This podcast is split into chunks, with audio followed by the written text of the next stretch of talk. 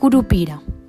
O curupira é um anão forte e ágil de cabelos ruivos, presente nas lendas do folclore brasileiro. A lenda do curupira diz que ele é o protetor das florestas, que mora na mata e vive fazendo travessuras. Uma das principais características do curupira é possuir pés virados para trás. Dessa forma, ao caminhar, o curupira consegue enganar alguém que pretenda segui-lo olhando para suas pegadas. O perseguidor pensará sempre que ele foi na direção contrária.